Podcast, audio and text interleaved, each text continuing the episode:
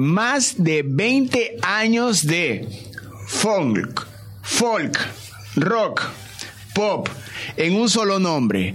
Gori se encuentra aquí y también vocalista y compositor y guitarrista de Fantasmagoria en el podcast de Ruidosa Caracola. Qué gustazo tenerte acá, brother. Bienvenido. Bueno, muchas gracias. Para mí también un gusto. ¿eh? Este es el podcast de Ruidosa Caracola con Eric Mujica. 20 años como músico, no solo eh, lo que has logrado con Fantasmagoria, sino también eh, involucrándote muchísimo en varias áreas del- del- de la música argentina. Eh, ya, es, ya es momento de ver en, en retrospectiva lo que has hecho o simplemente es ahora qué, qué puedo hacer, qué se viene. Eh, sigue Fantasmagoria. 20 años de Fantasmagoria llevo, ¿no? Claro. Pero ya antes toco desde los. eh, más o menos desde los 16 años que toco en shows en vivo.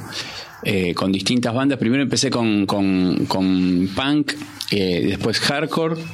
Acá hubo una mo- en los 90, 90 y en principio de los 90 hubo una movida muy fuerte de hardcore que se llamaba Buenos Aires Hardcore. Yo estuve ahí en, un- en algunas bandas. A finales de los 90 empecé a tocar con Fan People, que era una banda básicamente de hardcore, pero musicalmente tenía muchas influencias de, otro, de otros géneros. Y en el 2001 formé Fantasmagoria, o sea que hace 20 años que estoy con Fantasmagoria. Y mientras tanto, otros proyectos paralelos. ¿Cómo, cómo te manejas? eh, ¿Cómo sacas, cómo te sacas de Fantasmagoria para trabajar con otros proyectos y cómo de, esa, de esas colaboraciones vuelves a, a Fantasmagoria? ¿Es algo natural? Sí, es natural porque me gusta. me- primero que me gustan distintos estilos de música. Entonces, por ahí me dan ganas de tocar algo más fuerte que Fantasmagoria o de tocar la guitarra eléctrica. Y hago. Y tengo una banda que se llama Bombas de Amor, por ejemplo. Eh, o me da para grabar algo más electrónico, qué sé yo. Entonces voy experimentando así con un montón de cosas. Me gusta tocar y componer y ensayar y eh, generalmente mis compañeros de banda no pueden hacerlo tan seguido como a mí me gustaría. Claro. Entonces este, voy buscando otros proyectos. Trabajo de la música, haciendo básicamente todo lo que tiene que ver con... Todo lo que hago tiene que ver con la música. Producción, composición. Sí, ahora estoy más. ejecución, ahora estoy muy, muy metido en, en la producción de, de bandas, eh, de, de canciones, eh, pero también hago trabajos de DJ, ¿no? Que, Sí. que me salió como de casualidad, de musicalizar momentos así de fiestas o, o solamente eh, eventos, este, o poner música en bares. Pongo la música, solamente la música, los discos que tengo en mi casa. Claro. No, no pongo O sea, música que tu no. visión también en la fiesta. ¿no? Sí, sí, sí, no pongo música que yo no consuma. Este, y, y bueno, eh, qué sé yo, Fantasmagoria es. Estuvimos, nos, nos regalamos un disco cuando cumplimos 20 años, que hacía mucho que no grabábamos un disco largo, un disco de 12 canciones que salió fin, de, fin del año pasado. Eh, es un disco bastante psicodélico y lo que festejaba, lo que yo festejaba con ese disco eh, es que tengo la misma energía que cuando empecé a, a tocar con Fantasmagoria. Porque por ahí uno se aburre. Claro, es de ir a- normal, De, es de ir a ensayar. Sí, sí, son Es cosas que van y vienen. A Fantasmagoria por ahí lo dejo en stand-by a veces, cuando me surge tocar con, por ejemplo, eh, Juanse de los ratones paranoicos, Ajá. ¿lo conoces? Sí. Bueno, él me invitó a tocar en, en su banda solista.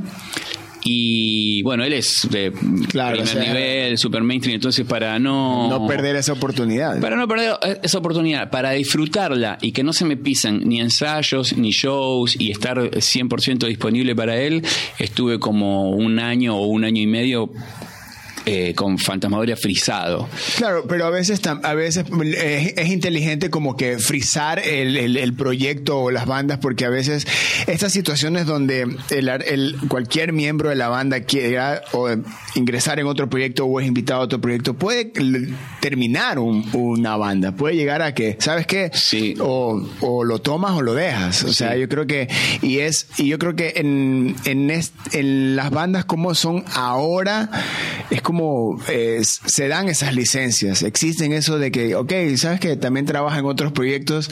No es que es una sentencia de vida o muerte estar en una banda, ¿ya? Claro. Y, es, y algo que se da mucho en la escena, en una escena rockera que, que tanto lo pide porque a medida que va pasando el tiempo, vemos de que el rock, tanto como el que tú haces con Fantasmagoria o el que el, rock argentino genera o el rock en general, este, no tiene estos recursos que la música actual tiene, que es de hacerlo en la, o, hacerlo en la computadora o hacerlo en la casa o hacerlo, no existe como que esa parte humana de, ensayarla, de armarla con, con los músicos o de meterse en un estudio de grabación o todos estos procesos que toman tiempo. Ahora, para, para, un, para un artista de esta generación es normal una canción en, en, un mes. y la puedes subir, de, eh, la puedes componer y grabar y subir a, a las plataformas sin salir de tu casa. Exacto. Es más de laboratorio. Ajá, y, ahí es cuando, cuando, cuando se nota de que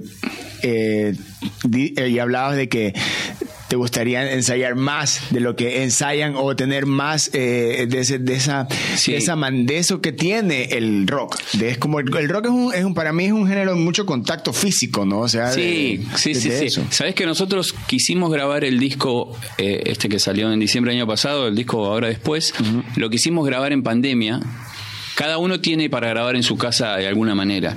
Claro. Eh, el baterista tiene un estudio en su casa y yo tengo un home studio, así que me puedo grabar la guitarra y la voz.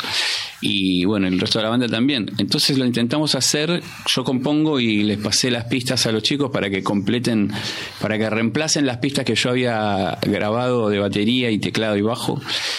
Y nos faltaba algo que para mí es muy importante en la música, es una de las cosas que, que, que más me gustan, que es cuando vos estás, te juntás en la sala y empezás a tocar la canción por primera vez.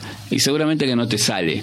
Y la, la tocas de vuelta y le decís, no, vamos un poco más rápido, no, vamos más lento, no, vamos más fuerte, más suave. Y de repente sale. Y cuando sale por primera vez, todos los músicos se miran como diciendo, ahí va, es por ahí. Y es un momento orgásmico ese que pasa una vez sola por canción. Y no se logra por Zoom. Y no se logra por Zoom. No, no, no, no se logra por Zoom porque seguramente va a haber latencia y no es lo mismo, no es lo mismo. Entonces lo intentamos grabar eh, de esa manera y era muy frío y nos estábamos perdiendo de algo que, era muy bueno.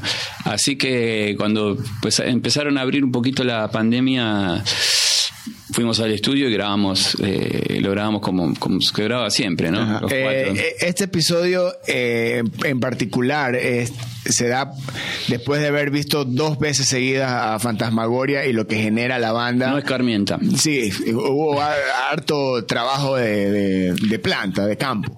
la banda genera yo creo que es como que si en algún momento, pudo, ¿cómo pudo haber sido estar en el Woodstock de los 70s, de los 60s? Genera, generan ese ambiente, generan eso, eso, esa, esa particularidad, ese sentimiento, esa energía es algo que tú lo, lo buscas, eh, que se encuentran en tus influencias o es algo que simplemente en la banda ha nacido? Me parece que, es algo que busco y que estoy tratando de acentuar últimamente. Cuando empezó Fantasmagoria, yo me proponía hacer algo minimalista, una canción minimalista, ¿no? Era en el 2000, 2001, que estaba como muy de moda el new metal este, y yo venía de tocar una banda hardcore. Entonces me pareció que como una actitud bastante rockera de mi parte, medio rebelde, así como para no encajar, era no tocar con guitarra eléctrica, que era lo que todo el mundo iba a suponer que iba a hacer. Entonces empecé a tocar con la guitarra acústica en respuesta a que yo decía, qué bien, las bandas de New Metal, de New Metal tienen un sonido, un audio de viola con unas raqueras impresionantes y, si se corta la luz, ¿qué pasa? la canción se la banca, la letra está buena, la melodía está buena, entonces me propuse hacer una canción con lo mínimo, con una guitarra desenchufada. Entonces al principio era como una cosa más de, eh, de, la canción, de la letra y de la música, ¿no? Eh, después empecé a incorporar cosas, teclado, por ejemplo, el primer disco, primer y segundo disco casi no hay teclado. Eh, y empecé a tratar de hacer más con menos ingredientes Ahora estamos agregando de a poquito algunos, qué sé yo, pedales, por ejemplo. Yo uso un delay y el bajista a veces usa un... Generan esa psicodelia. Un, un destornillador, un distorsionador. y generando climas y generando... Eh, en realidad lo que estoy tratando de hacer es alejarme un poco del formato canción que puede llegar a ser popular o algo así y hacer algo que es como más, es en realidad... Eh, un, poco kamikaze lo que hago, eh, que es hacer algo como más artístico. Y, qué sé yo, por ahí ya sabemos cómo hacer una canción que, que sea pegadiza, pero vamos por el otro lado, por tratar de hacer alguna que sea algo novedosa. Tampoco que estamos inventando nada nuevo, pero por ahí sí hacer mezclas que no, que no, se, que no se habían hecho antes. De tocar con bandas de hardcore y bandas de punk y escuchar música extrema, por ahí escuchar death metal o doom metal. Hay una canción que tiene un final, una canción que se llama Doble Dosis que tiene un final que es muy pesado y muy lento. Y lo tocamos con la guitarra acústica. Pisamos un distorsionador para el bajo y la batería va muy lenta y muy pesada. Y para mí eso es una influencia del doom metal.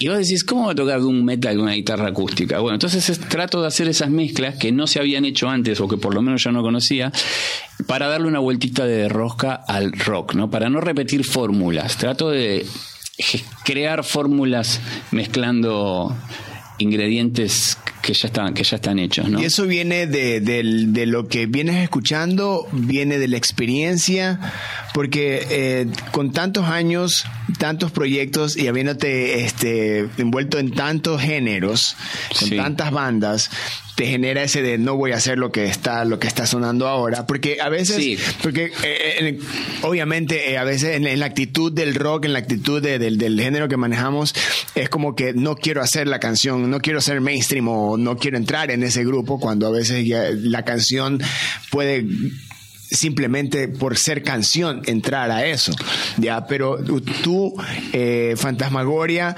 eh, generan estos ambientes pero también logran de que la canción tenga una personalidad tenga como que una un espíritu cada canción tenga. Eh, y, volviendo por la, razón por lo, lo que los he visto ya en vivo es porque por ejemplo yo creo que el rock que tiene la, la, la, actitud que tiene la batería, las baterías en Fantasmagoria es como que esa es la parte rockerota que tiene Fantasmagoria. Más rockera, más rockera porque bueno, nuestro baterista Agustín Rocino, el búho, era baterista de Catupecu Machu y bueno, y es un poco cavernícola también, como le pega, este, y disfrutamos mucho, disfrutamos mucho con él, este, disfrutamos mucho con él tocando la batería y también saliendo de noche. se ve la energía que tienen y ahí y se ve también la, la o sea, esa química que, que, ahora es muy, yo creo que es muy difícil encontrar ahora química en un grupo de gente. Nos gustan los químicos también. Sí, eh, eh, Este, mm, entonces, este, está bueno porque hay una complicidad ahí en que es diferente con cada integrante de la banda. Por ejemplo, con Mariano Acosta, que es el tecladista, él es el más musical, es el, que más sabe de música de todos, ¿no? Él nos dice en qué, en, qué está la armonía, si está en la tercera, si el acorde está en tal cosa. Yo no estudié música, entonces no lo sé. Eh, con Nicky Molina, que es el bajista, eh, tengo más afinidad de que nos gustan bandas parecidas, ¿no? En una búsqueda así como un poco más under. Y, y el búho es una es un, es un tipazo, es una excelente persona. Es viene también de una de tocar en una banda muy muy muy conocida y muy profesional sí entonces él, él, tiene un profesionalismo increíble y bueno una noche eh, nosotros nos juntamos siempre en un bar que se llama El Carnal, ¿no? que queda enfrente de Niceto, donde vas a tocar. Eh, y teníamos que ir a tocar a Córdoba y eh, nuestro baterista no podía. Entonces le, fui al Carnal y bueno, eso hace mucho. En un estado de, borrachera se me ocurrió decirle al búho que si quería tocar la batería en ese show y bueno, él estaba más borracho que yo y dijo que sí. y hicimos un solo ensayo y salió bárbaro. Y la química inmediata. Sí, sí, sí, sí, sí, inmediatamente. Ahora, ahora hablando del sonido que tú generas con, con el instrumento, porque es una banda de rock con guitarra acústica. Sin Ya. guitarra eléctrica, no hay guitarra no eléctrica. hay guitarra eléctrica de lo que estamos acostumbrados a que la guitarra eléctrica sea como que la cara del gen, la cara del rock, la cara de una banda. Claro. Que eso es lo que prime en una banda y todo. Pero tú, estás- tú sales con una Martin acústica y le das tan duro como que si fueses Johnny Cash. ¿ya? Y, le- y le- y- y súmale estos elementos que tienen los otros instrumentos y le crean fantasmagoria. ¿Por qué, el, ¿Por qué en fantasmagoria no hay una guitarra eléctrica? Bueno, era lo que te decía antes, que yo quería dar un giro y hacer algo inesperado y salir de mi zona de confort, que era la guitarra eléctrica, ¿no? Y, y que toda la gente suponía que, va, qué sé yo, no sé si alguien esperaba algo, pero salir con la guitarra eléctrica iba a ser lo más normal del mundo. Entonces dije, bueno, a ver cómo me la puedo complicar. Voy a tocar la guitarra acústica. Y esa complicación eh, tuvo, tuvo, eh, tuvo momentos en los que sí fue un reto grande de, de cómo llenar esos espacios Sí. o cómo crear rock con esta acústica sabiendo que ya en tu cabeza tenías como que, ok, de este, de aquí, de este concepto no voy a sacar el- estas canciones. Eh, al principio me costó mucho amplificar la guitarra acústica, electroacústica, y para que suene bien al volumen de un baterista de rock. ¿No? Porque guitarra electroacústica enchufada eh, y tocando bajito suena, pero tocando la volumen de rock me costó un montón y es este la fórmula esa que te había contado la otra vez, que lo cuento brevemente, salgo de la guitarra con un cable a una caja directa y la caja directa va por una línea al sonidista y es un sonido más clean y más frío. Y, pero también voy por otro lado a mi ampli mi- microfoneado. Tengo un Yamaha transistores y eso es un sonido un poquito más cálido y más sucio. Entonces el- maravilloso. el sonidista hace un balance de, de lo que él cree que, que necesitamos. Eh, creo que tocar fuerte la guitarra electroacústica tiene una explicación. Eh, la familia de mi, de mi madre es de Santiago del Estero, que es una provincia que queda al lado de Córdoba, que estuviste hace poco. Eh, campo, campo y mucho folclore, y mis tíos tocaban folclore. Eh, entonces nosotros vivíamos acá en Capital y venían los tíos de, Santiago del Estero que tenían un, grupo folclórico que llamaba Los Amigos de Cuyo y ellos siempre que venían traían las guitarras entonces venían un cumpleaños tocábamos el departamento era grande como esto y mi vieja metía 30 personas más o menos y le daba de comer a todos cuando soplaban la vela los tíos sacaban las guitarras y empezaban chan, chan, ca, chacan, chan.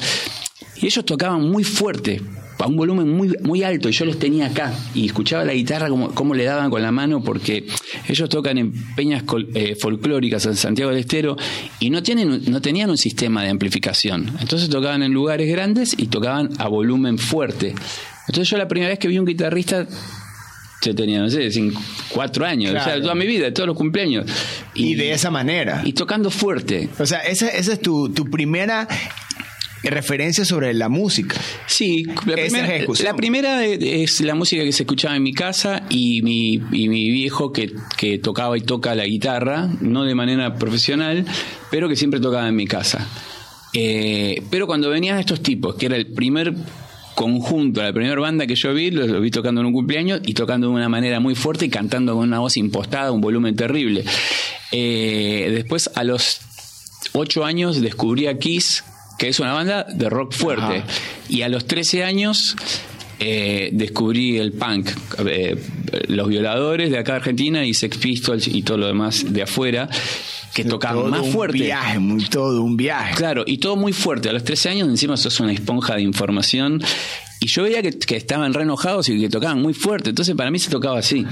Y bueno, me habrá quedado eso de, de, de- de tocar Claro, y, fuerte. y- y de ahí te involucraste con el hardcore, con el punk, con el Claro. rock y terminaste eh, armando el todo, toda esa suma dio Sí. en la ejecución que tienes con, con Fantasmagoria. Con Fantasmagoria y bueno, y la, la, eh, la, la inclusión de- del búho, que toca también de una manera muy salvaje, me encanta.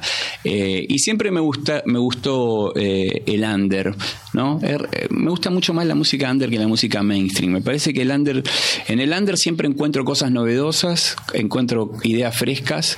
eh, eh, y en el mainstream encuentro como cosas que por ahí no tienen mucho riesgo, eh, no son tan originales, hay muchas excepciones, ¿no? Eh, y que nada, que, y que algunos que son productos diseñados para Para, para, vender y para hacer cosas así. Y, por ahí hay un artista que es muy bueno y después atrás de ese vienen algunos oportunistas. Entonces, pero en el under siempre encuentro cosas lindas. Claro, pero es que también en el, en el, en el under eh, y en cualquier, eh, ya sea, sea de cualquier parte del mundo, como que encontrar eh, bandas parecidas en el under o artistas parecidos es muy, es muy difícil por, por el mismo hecho que existen estas libertades artísticas. O sea, yo por eso te digo, cuando vi el este vi este frontman con una una guitarra acústica haciendo rock, yo dije, aguanta, ¿qué, qué, qué, qué, qué es esto? ¿Ya? Y de ahí empiezas a analizar y escuchas todo el, concierto y de ahí después de otro momento, por si acaso, si alguien no ha ido a un concierto de, de, de Fantasmagoria, se los voy a spoilear en este momento. Hay una parte también donde la banda completa, este, los cuatro, se unen a cantar juntos. A, capela. A, capela, solo con las palmas, solo aplaudiendo. Sí. Y ahí es como que, y sigues como público yo soy el peor acompañante de, para un show, para un concierto. Yo me quedo quieto. Yo no soy de los que hace bulla, de los que se mueven. Yo me quedo quieto, así viendo, Mirando, eh, eh, sintiéndolo. El que está al lado así me está como, no, no sé. yo y yo soy el peor frontman porque no le digo a la gente lo que tiene que hacer. ni que venga para adelante, ni que bailen, ni que griten, ni que hagan. Para mí la gente sabe lo que tiene que hacer y tiene que hacer lo que Yo como público sí soy, yo estoy ahí y, y, cuando empezaba a armarse este, esta experiencia que ustedes arman como banda. Eh, pero también hacen haces participar al público sin decírselo, porque esto de, cuando la banda se une, mm. no, y no es que la banda, los cuatro cogen un micrófono y se ponen a cantar, no, es el momento es como que si todos en un, en un momento tú, la banda convierte el escenario en un cuarto donde todos estamos involucrados.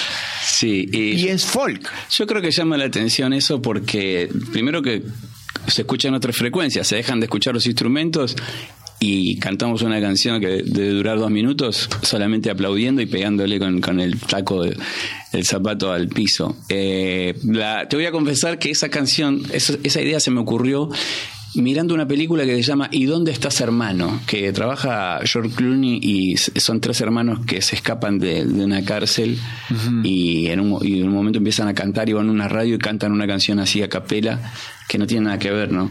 A mí me, salió esta. Pero es increíble el momento.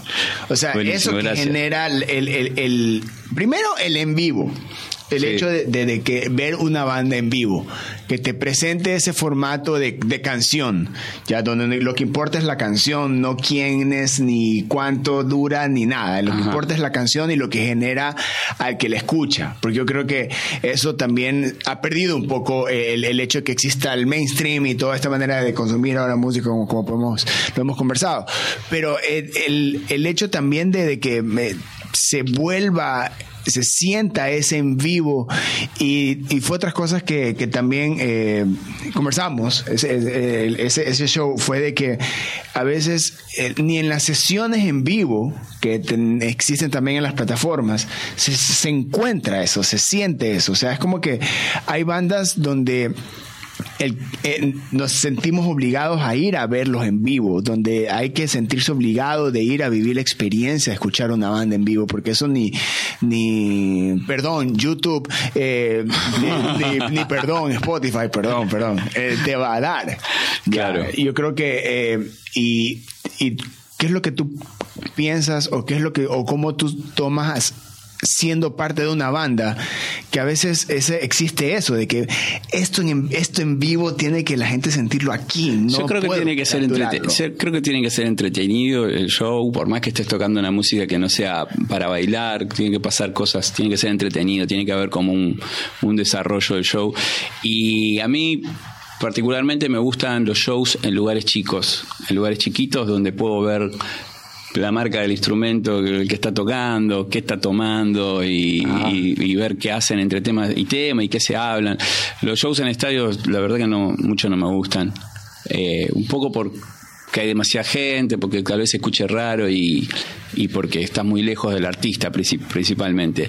Eh, me gusta ir mucho a ver shows chiquitos y shows under, ¿no? Claro. Donde a lo mejor el sonido no es el mejor, pero vos entendés la, intención que tienen las, las bandas cuando ves un, un sí, es que en el under también está como que tengo de, estoy en el en vivo, tengo este amplificador, ¿cómo puedo hacer que este amplificador suene a mi favor? O sea, yo creo que el under tiene, el, el, que está involucrado en el under, el que participa en el under, debe estar obligado a hacer eso, ¿no? Porque tengo estos amplificadores, tengo esta batería en este escenario, tengo que ver la manera de que esto funcione para, para mí, ¿no? Nosotros Fan People giramos eh, por, por, muchos países y bueno, en, Estados Unidos principalmente es impresionante cómo suenan las bandas under. Tienen, bueno, aparte porque, qué sé yo, se compra una guitarra nacional y se están comprando una Fender, ¿no? Acá no pasa eso.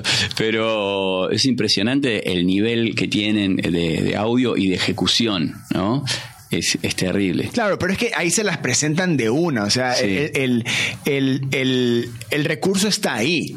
O sea, el, el, si hay una, un Fender, un Orange, un Marshall, lo que sea, ya sabes cómo va a sonar, ya sabes que vas a sacar de ahí conectando tu guitarra. En cualquier otro lado, si te dicen, mira, esto es lo que hay, no hay más, en otro lado, en cualquier otro país, tú dices, ok, aquí es donde entra el reto.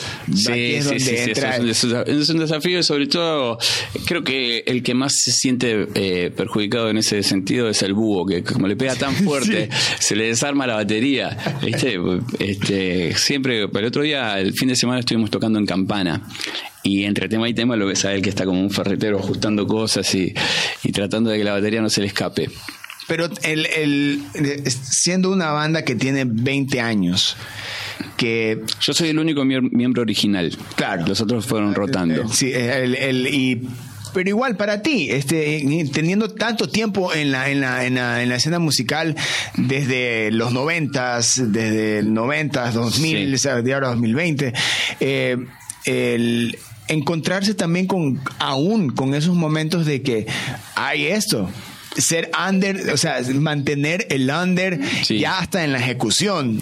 Eh, para ti sigue siendo como que un reto de, decir, ah, ok, perfecto, yo veo cómo hago. O, seguir pasando esto de nuevo. No, bueno, eh, trato de, que salga lo mejor posible, de si hay alguna cosa que puede llegar a salir mal y, mal, y yo la puedo evitar, la, la evito. Por ejemplo, ahora siempre viajo con mi, con mi amplificador siempre. Eh, tengo una, un, auto donde entra perfecto el amplificador, así que viajo a todos lados con mi amplificador y ahí ya tengo solucionado el tema de cómo voy a escuchar yo.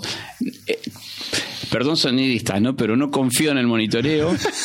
Yo necesito ponerme el ampli a la altura de, de, donde sale, de donde está la guitarra, que el parlante esté a la altura de la guitarra y me escucho de ahí.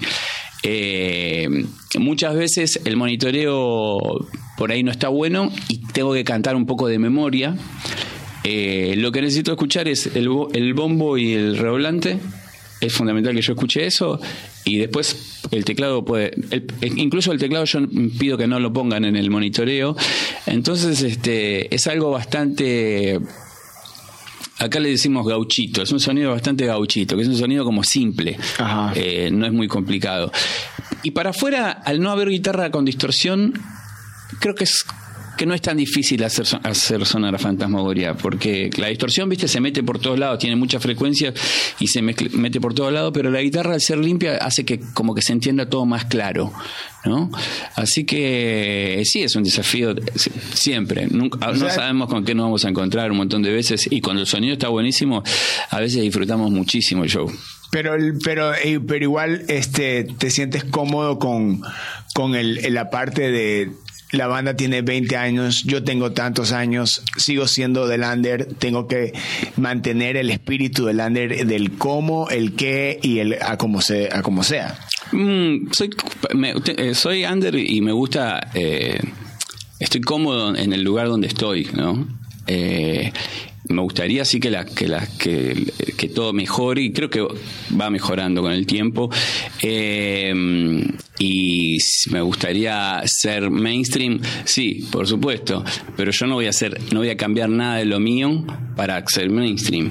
Y no creo que mi música llegue a ser mainstream porque ya cuando la compongo es una especie de, de auto boicot que hago o no sé, pero no, no, no transo nada para que, para que la música agrade. Nosotros no, no somos una banda de que complaciente, ¿no? Incluso cuando hacemos la lista de temas, decimos, toquemos esto, toquemos esto, eh, entre nosotros nos reímos, pues decimos, no, no, se está poniendo muy demagógica la, la lista, volvamos a los zumbidos. Nosotros esos temas que son, le decimos los zumbidos. O sea, hasta, hasta en esa parte se empieza como que el autosabotaje, estamos siendo mainstream, cambia, cambia, cambia. Sí, sí, sí, sí, cambia, eh, ya ni, ni, ni, tocamos covers, antes por ahí sí, al, al final del show tocábamos algunos covers. Eh, habiendo tantas bandas de cover, preferimos que lo toquen Uf, los otros.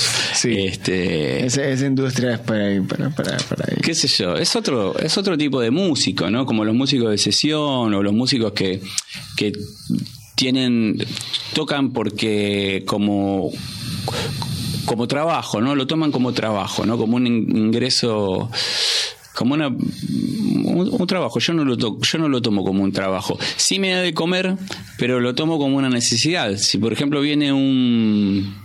Viene alguien, un sugar daddy, y me dice, bueno, Gori, vos estás becado. A partir de ahora no tenés que trabajar más porque vas a tener una tarjeta de crédito ilimitada y no vas a tener que hacer más nada. Bueno, ¿qué harías? Música. Claro. Y en los ratos libres, más música. Claro. Entonces yo lo hago como por necesidad y porque es lo que más me gusta. Eh, me la rebusco de la manera que también me dé de comer, así no tengo que trabajar de otra cosa. Porque trabajar de otra cosa me significaría estar perdiendo el tiempo en vez de estar haciendo música. Eh, soy bastante gasolero, ¿no? No, no tengo grandes pretensiones. O sea, lo, lo que pretendo hacer es poder seguir viviendo de esto y, y, y, haciendo la música que me gusta, ¿no? Como cuando voy a poner música a un bar o algo así, pongo mis discos y eso lo aclaro muy bien antes de, de, de que me contraten, ¿no? Eh, hay, hay momentos eh, del, del, artista, ¿no? Cuando desde que empieza a, a, a emprender con un instrumento hasta armar, tocar por primera vez, armar su banda, hacer un demo, hacer un disco, hacer varios discos. Pero ahí viene esta parte en la que el artista también puede decidir convertirse en compositor para otros artistas o productor. En, en, tu caso, como productor también, eh, ¿esto nace de la experiencia o tú estudiaste eh, la producción? No, no. Bueno, estudié por mi cuenta, pero no fui a ningún profesor ni de música ni de, ni de nada. O sea, nunca me enseñaron.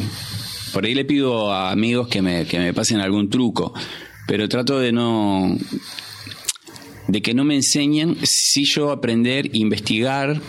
Eh, cuando era muy chico me, y empecé a tocar la guitarra, a los ocho años, ponele, eh, mi viejo me preguntó si quería ir al, a un profesor o a un conservatorio. Yo no, no, entendía en ese momento lo que iba a pasar. Entonces me tomaron una prueba, un tipo de un conservatorio, y eh, qué sé yo, me, me, decía que yo ponía mal la mano, que, que, que esta mano, este dedo iba, Ajá. el pulgar iba atrás del diapasón y yo a veces presionaba la cuerda de arriba con el pulgar, ¿no? Y lo sigo haciendo.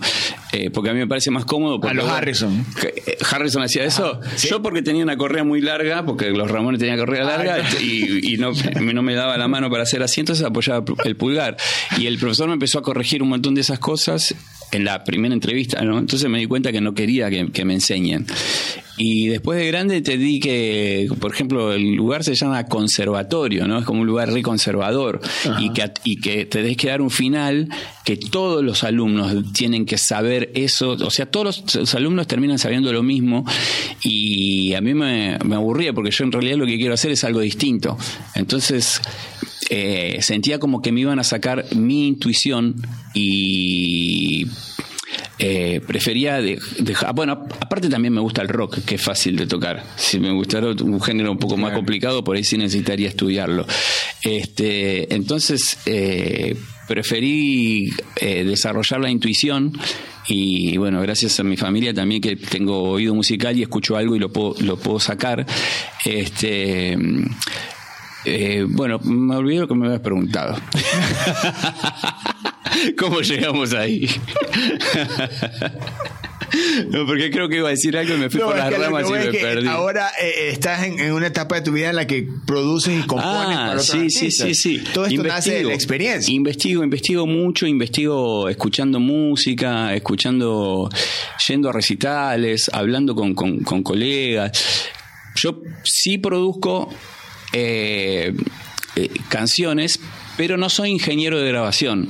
Necesito a alguien que maneje las perillas y que mejore el audio. Yo el audio no, no, no, no lo sé manipular bien, no sé usar bien un compresor, por ejemplo. Nunca, nunca entendí exactamente qué es lo que hace un compresor, ¿no? este, entonces necesito tener a alguien de confianza. Tengo dos amigos de confianza que con los que puedo eh, trabajar así yo solamente puedo escuchar la música y pensar y, llevarlo para donde yo creo que tiene que ir.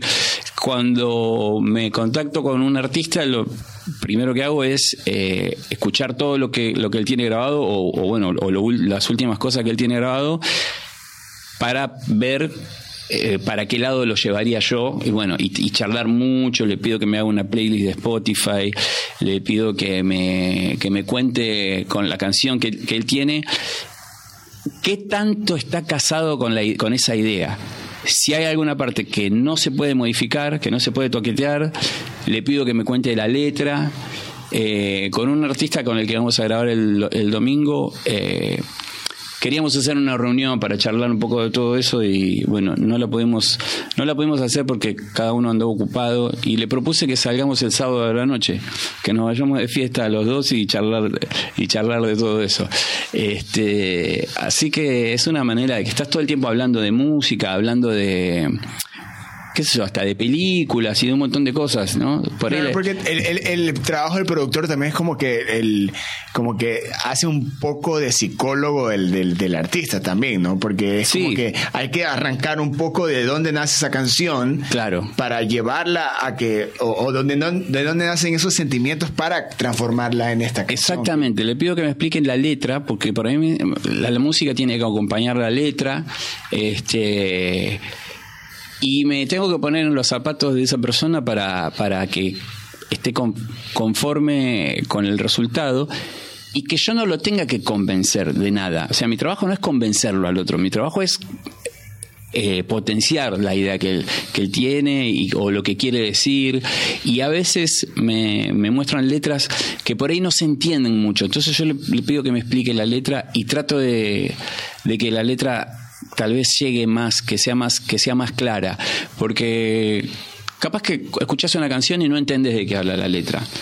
Pero por ahí escuchas una canción y no te gusta la música, pero sí te gusta la letra. Y si te gusta la letra y te gusta la, música, ya es un golazo. Entonces trato de, que pase algo de eso, de que la, música transmita y que la letra también transmite. ¿Y te, ha, ¿Y te ha sucedido momentos donde te han buscado artistas que no te transmiten absolutamente nada y te ha tocado decir, sabes qué? no? No, no, no, no. Es, me ha tocado eh, charlar y armar la letra entre los, rearmar la letra entre los dos. Entonces, o, y la música, y la música también. Y por ahí, después de uno o dos intentos, creo que es tanta la previa de la charla que tenemos que, me llevo mucho trabajo a casa, me llevo mucho trabajo a casa y voy mandando, mira, ¿qué te parece esto? ¿Voy bien? Sí, pero está un poco... Eh, necesitaría que sea más bailable, me dicen algunos, necesitaría que sea un poquito más, más pesado o más liviano, no sé lo que sea. Entonces voy apuntando así, no, no muestro el trabajo final. Vamos, vamos juntos viendo eso. Y la verdad que está buenísimo. A mí lo que más me gusta de la música es componer. Eh, más que tocar la guitarra o que cantar. Eh, toco la guitarra porque es la manera más cercana que tengo de componer, porque no sé tocar el piano y porque me gusta el rock que es de guitarra. Eh, pero componer es lo que más me gusta. Y producir es como recomponer una canción que ya está hecha, ¿no? Pidiendo permiso, obviamente. Este, entonces, eh, está buenísimo. Estoy, este año, sobre todo, me puse mucho con eso y está, está, estoy contento yo y estoy contento cuando el, cuando el artista también está contento. Y en, colaboraciones, porque no solo eh, es, te han pedido producir, te han, pedido eh, colaborar, aparecer en canciones de, otros artistas. Sí. ¿Cómo, ¿Cómo es el escenario ahí? Generalmente me lo pide gente con, amigos, ¿no? Eh, con quien yo tengo afinidad y, y, eso está bueno, está bueno compartir, compartir con amigos. Salió un tema mm, no de Fantasmagoria, de Gori, solista, que que me lo produjo Fede Cabral. Me encontré con él y me dijo, me gustaría que me gustaría producirte un tema. Yo le decía, bueno, pero ¿cómo? ¿Cómo querés hacer? Le digo, espera, tengo una idea. Pones un clic y yo grabo una guitarra y una voz y me voy a mi casa. Y después mandame el tema como vos lo flasheás. Hicimos una charla que yo le dije, el tema para mí habla de una persona que viene del campo a la ciudad. Entonces me gustaría que empiece con instrumentos acústicos con instrumentos que, que, no necesitan electricidad para sonar y que a medida que vaya avanzando el tema, que va llegando al final, que el tipo va entrando en la ciudad, se pone cada vez más electrónico y en un momento el tema termina siendo medio, medio, medio dance. Entonces yo, le tiré, yo le tiré ese concepto. Y él al fin al principio instrumentos acústicos de percusión y cositas así y después sintetizadores sobre el final del tema ¡Qué, qué loco! el tema se llama Campo Eléctrico, lo, pueden encontrar en el Spotify de Gori. ¿Cuándo, cuando una canción es en, como solista? ¿Cuándo una canción es para Fantasmagoria? ¿Cuándo, cuando una canción no es, eh, la guardas y la, o, la retomas después de algunos años? ¿La canción te pide cuándo, cuándo existir? Sí, tengo un montón de, de canciones, porque como te digo, lo que más me gusta es componer, entonces tengo una habitación arriba en casa que, que voy y me siento ahí todo el tiempo que puedo y, grabo y pruebo y hago combinaciones raras este, y aprendo a usar el MIDI y hago un montón de cosas y hay cosas que están buenas y que digo, esta puede ser para Fantasmagoria. Y hay un montón que sobran. Hay algunas canciones que cuando veo que hay alguna que me gusta mucho, pero que no llegaría a Fantasmagorio, que no llegaría a, otra, a otro lugar, pero que, no, pero que me da pena tenerla eh, guardada en casa, la publico como Gori solista. Este nada, las comparto y así voy haciendo. O sea, pero no, no, no tienes ningún problema como con, con, con el, el, hecho de que a veces eh, hay espacios donde el artista o, quien está acostumbrado a componer, se le salen canciones todos los días, o quienes eh, tenemos estas fases de, creatividad, de momentos donde salen canciones que nos gustan tanto y por A razón eh, desaparecen con el tiempo. Pero, pero ¿por qué desaparecen? Porque no, no, no evolucionó la canción. Ah. Porque no, eh, puede que uno diga que buena que está esta canción y sabes que no, no encuentra un lugar en un espacio en tiempo la canción. Sí. Y algunas las reciclé.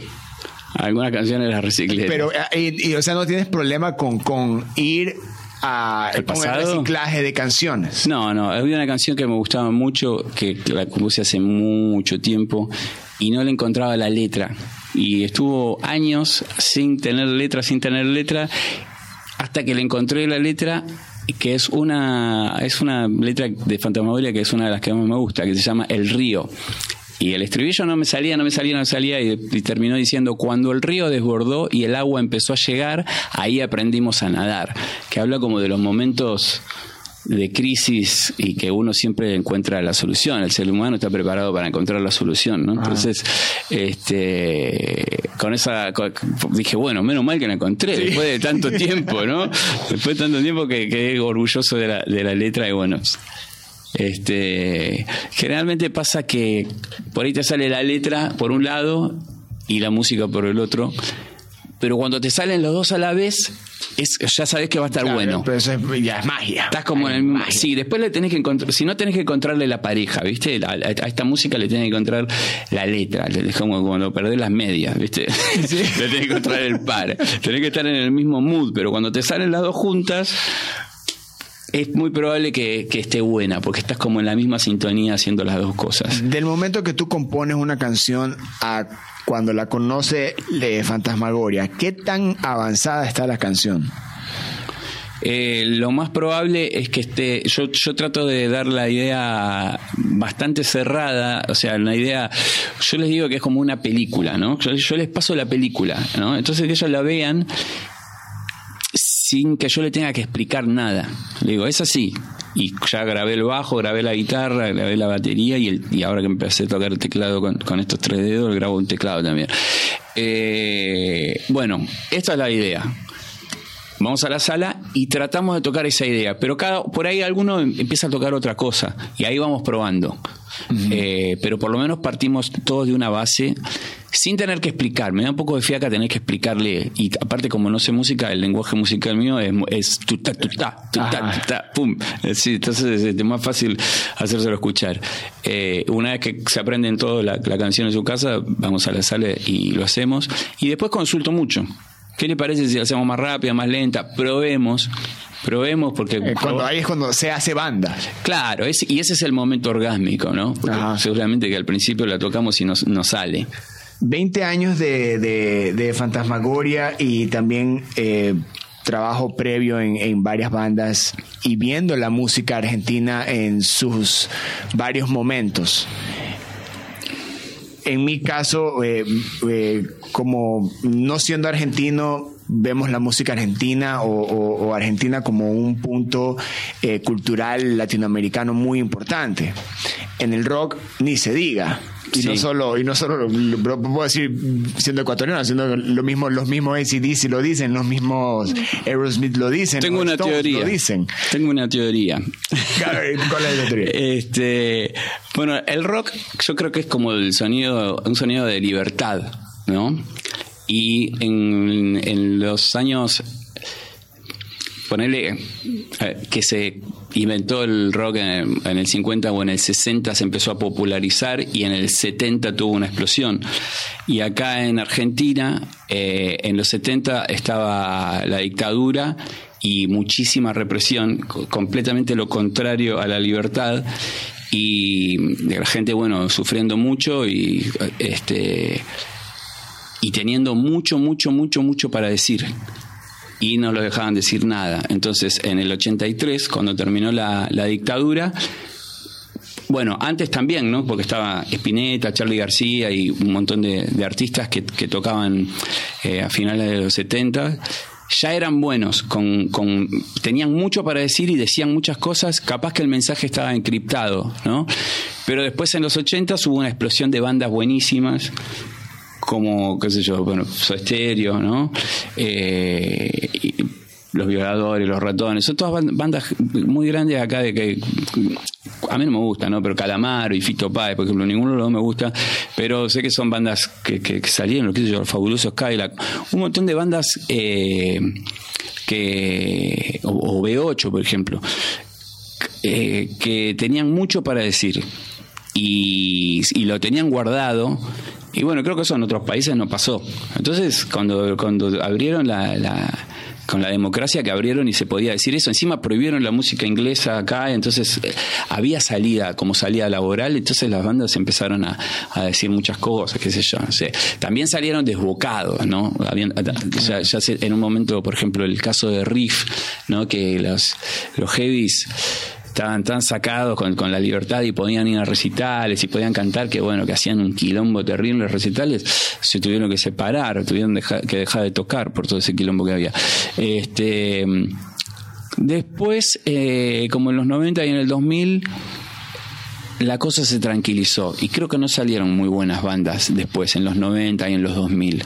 Que las bandas buenas de Argentina, qué sé yo, las bandas más originales, Los Abuelos de la Nada, Don Cornelio Zona, todas son de los 80, creo que por eso, porque venían tenían mucho para decir, venían de una represión muy importante y, la, esa explosión de libertad hizo que salieran bandas muy buenas. Pero no solo con la banda, sino que también con el, con, el público, porque el, claro. Este, el, el rock eh, como género que también genera, eh, o sea, valga la redundancia, este es significaba libertad y la libertad que se encontró en esa música que, eh, que y que permaneció. No es que, no es que desapareció esa intensidad del público.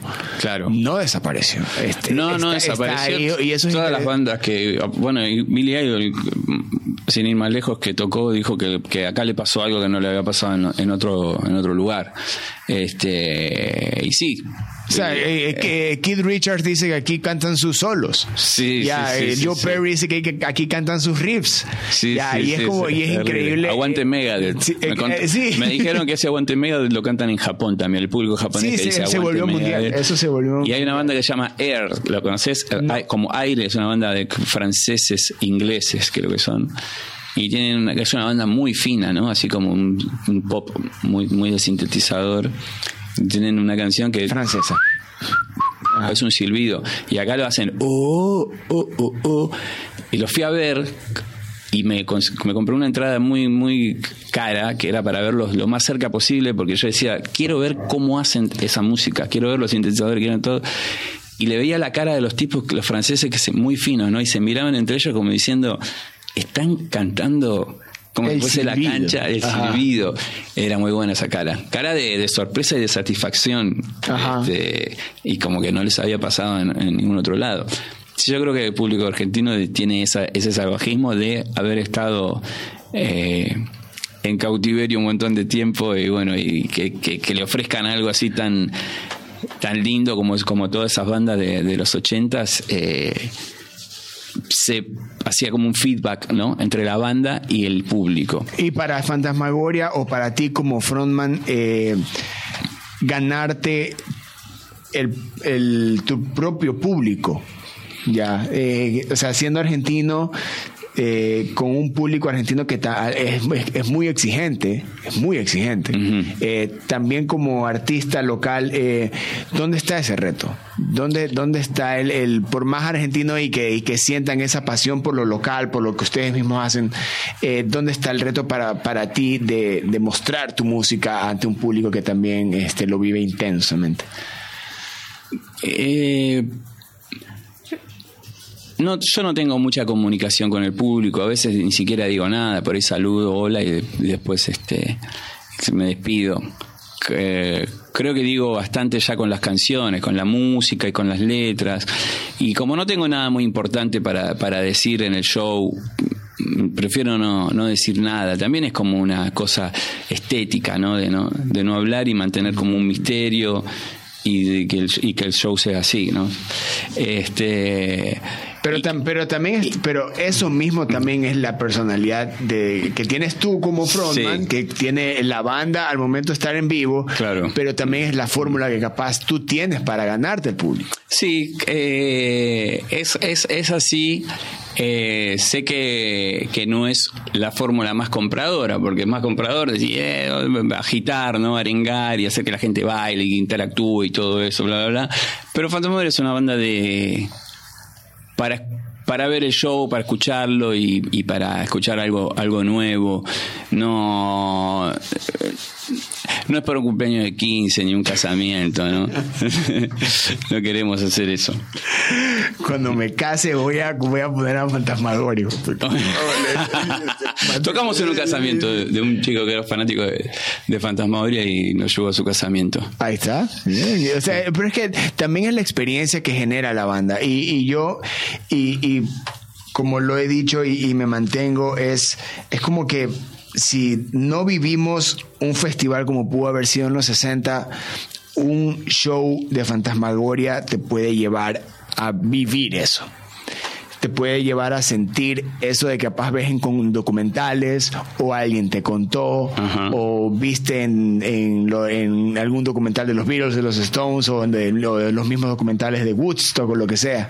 Bueno. Porque encuentras esta psicodelia, encuentras estos sonidos, encuentras estas experiencias. Y eso fue cuando, y eso, eso fue lo, como una de las cosas que más me chocó cuando yo vi, vi en vivo. Fue como que te lleva.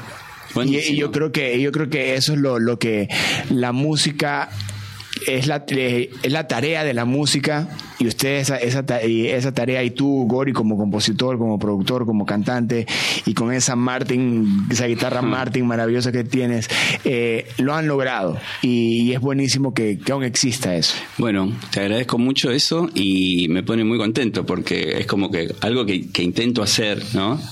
A veces por ahí no llega, y a veces, a veces llega y la- cuando la gente me lo, me lo dice, es una satisfacción como si como si te hubiesen eh, dado un premio, ¿no? Un premio de estos que te dan algún Grammy o alguna cosa de esas. Sí, es muy cinematográfico también eh, Sí, es, es su sí, música. A Está veces- bueno, está bueno hacer como un, como un viajecito, ¿no? Que sea una cosa así. Este, lo pueden ver el 8 de octubre. Pero ves, ves películas que, que, que te, que- que te inspiren, usas, la- usas el, el cine o películas como herramientas de inspiración para componer. Voy a recomendar una página. Dele. Punk Cine Club. Punk, como se escribe Punk, Cine Club es un blog. Es un chico de Rosario eh, que tiene un sello que se llama Vice Records. Ok. Yo creo que él es traductor y, bueno, fanático del punk. Y me parece que bueno, pon- pone películas que básicamente tienen que ver con el punk y películas que él traduce y subtitula, me parece, porque hay películas que no que yo no las había visto traducidas en ningún otro lado. Así que eh, está desde la serie de los Sex Pistols que salió hace poco, documentales de CBGB, de las matinés que hacían los domingos, donde tocaban de un montón de bandas hardcore eh, de los finales de los 80. Eh, películas muy raras, películas que actúan músicos, que actúa hip hop, qué sé yo. Iggy Pop es lo máximo. Sí, Hasta este, como actor. Sí, eh, hay otro, otros, hay mucho documental. Hay uno que, que conduce hip hop que se llama, se llama Punk, el, el- que son, creo que son seis episodios o una cosa así. Bueno, hay de todo ahí que tiene que ver con esto. Pero esto te, eso, eso te inspira a componer, eso de alguna u otra manera lo usas como una herramienta o es simplemente No, para- en realidad me- amor a la música. como- Amor, no, amor a la música y prefiero eso que ver una serie de Netflix que me recomendaron y que veo ya cuando pasan 45 minutos y no pasó nada, digo, no, me voy a ver Punk Cine Club que por lo menos me siento más identificado, me gusta que es como si fuese la historia, ¿no? Este, ver documentales, no sé, de los Damned o de Steve Bators. Eh, pero, qué sé yo, me gustan los, los, los clásicos, los... Spielberg, eh, digo mm, eh, Tarantino. Kubrick, Kubrick, sí, con las películas de Kubrick me vuelven loco, Tarantino, este, Scorsese, eh, o sea, puede ser, puede ser un buen experimento poner un disco de Fantasmagoria mientras ves la naranja mecánica. Ah, decían que, que pasaba eso con Pink Floyd y no me acuerdo que El lado oscuro de la luna, no me acuerdo con qué película. Tenía era con el Mago Dios. con El Mago Dios, exactamente. Ah, pero podemos hacer eso, no sé si por- con, con 2001 Odisea en el espacio. Y, y la naranja mecánica. Ah, la naranja mecánica un poquito más violenta. Sí, podemos hacerlo. Ver, Sí. que- que puede- algo puede salir.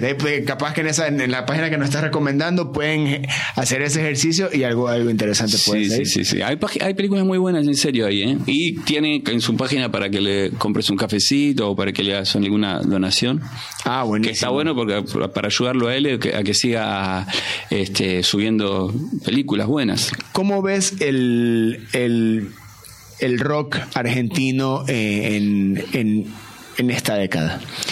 Es como mm, eh, que se está revisitando mucho, mucho, eh, bueno, 20 años de la salida de tal disco, eh, bandas que se vuelven a, a juntar, bandas que hacen covers de, de cosas que estuvieron muy buenas y que por ahí hay poco riesgo a la hora de, componer y de hacer bandas eh, un poco más originales, ¿no? Eh, también está la, toda la música urbana, que, que, que es lo que, lo que se está escuchando ahora más. eh, bueno, supongo que en, eh, en el eso también debe tener un under que no lo conozco y masivamente está teniendo mucha llegada que me parece lo más lógico del mundo o sea no, no me extraña ni, ni me voy a poner como un tanguero diciendo que esa música es mala o que buena o, que, o lo que sea el otro día fui a ver Elegante el, el- creo que fue el sábado o, o lo hace, o el viernes el viernes fui Ajá. a ver a Elegante que que hace cumbia, cumbia 420 se llama. No tenía ni la menor idea de lo que iba a ir a ver. Pero fui como si me invitaran al Teatro Colón, que me dicen que, que tampoco te voy a tener idea de lo que voy a ver porque no entiendo de música clásica, pero sí me gusta. Eh, así que fuimos y la, la cumbia no me gusta, no me gustó la música, pero sí me gustó el fenómeno Ajá. eh, y ver así toda la, la experiencia de la- del público y de él cómo llevaba el show con unas bailarinas y, y estuvo bien, me gustó haber ido. Eh, no volvería, ya lo vi, iría a ver a otro la próxima. eh, pero, pero estuvo bien, estuvo Si te, bueno. das, sí te oportunidades de, de como que de conocer eh, nuevos artistas, nuevos géneros, qué está pasando. Sí. Sí, no es que no es que si no es lo mío no lo escucho. No, es interesante. Es como, qué sé yo, ¿Te gusta esa, esa, esa alimentación constante de música, ya sea de cualquier momento? Claro, vos me- recién me decías si me- me- el, el cine por ahí era alguna inspiración. Yo creo que todo es inspiración, todo se te pega, todo se te queda pegado y por ahí voy a elegante y, y- y se me ocurre algo mirando a elegante.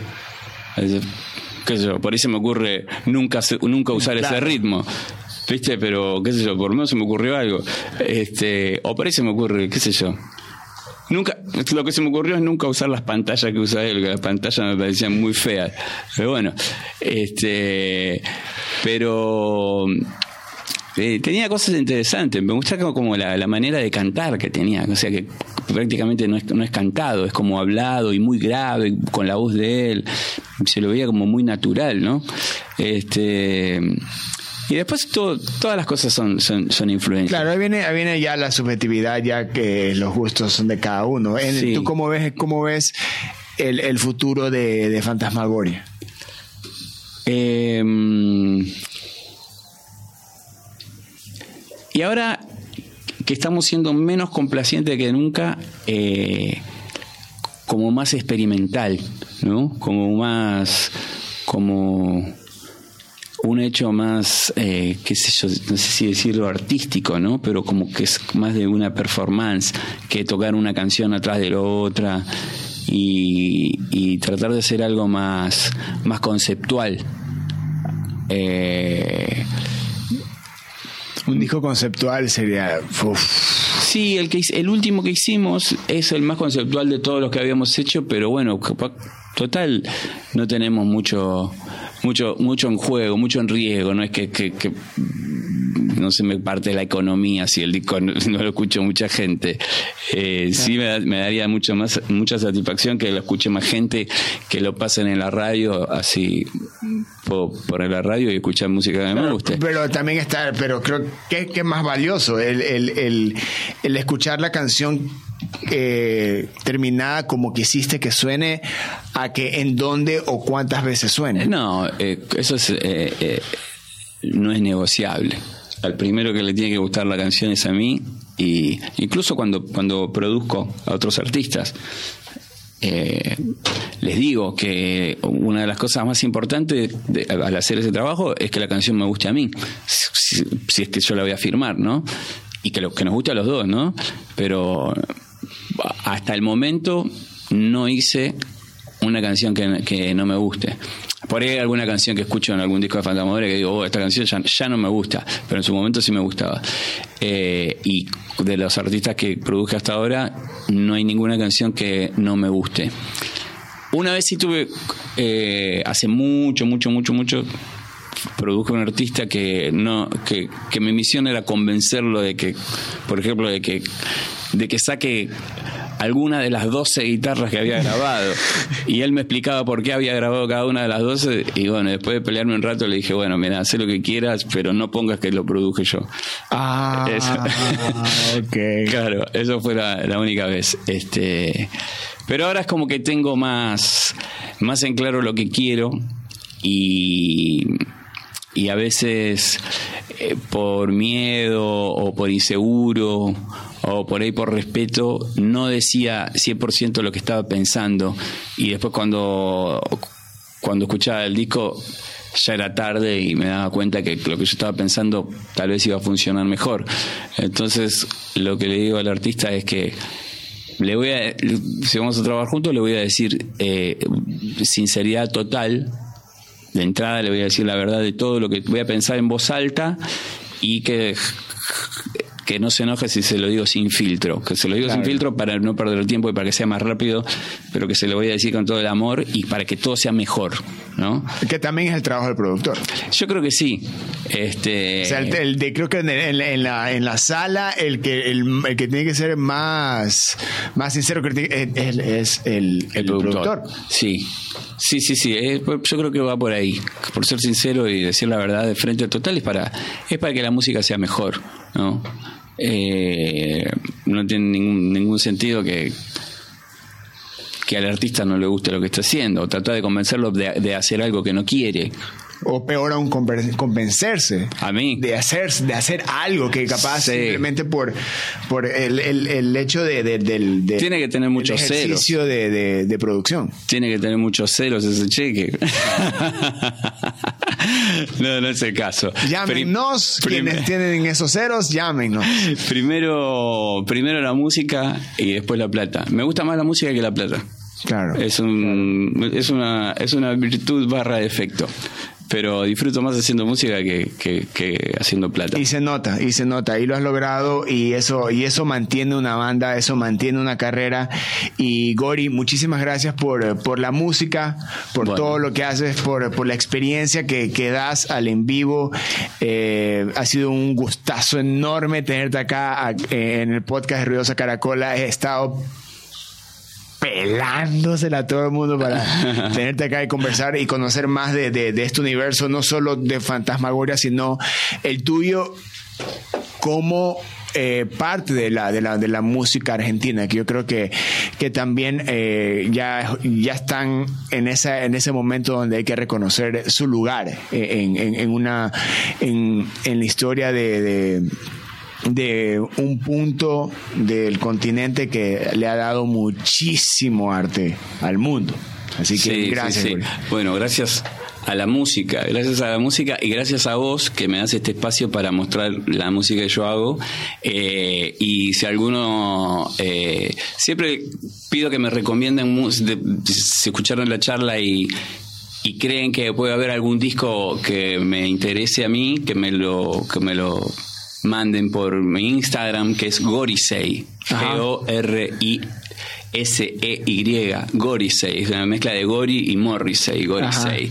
Entonces ahí me escriben, yo lo, reviso todo el tiempo, todos los días, y me han llegado buenas recomendaciones. Eh, siempre pido que me manden música que creen que me va a gustar, pero no que me manden sus bandas para que... Para que yo te voy a recomendar una banda, La Madre Tirana. ¿De dónde son? ¿Son de Ecuador? Son de Ecuador, ah, son de bueno, Cuenca. Me gusta. ¿Y qué disco? La Madre Tirana. Eh, ya te, yo, te lo, yo te lo voy a mandar.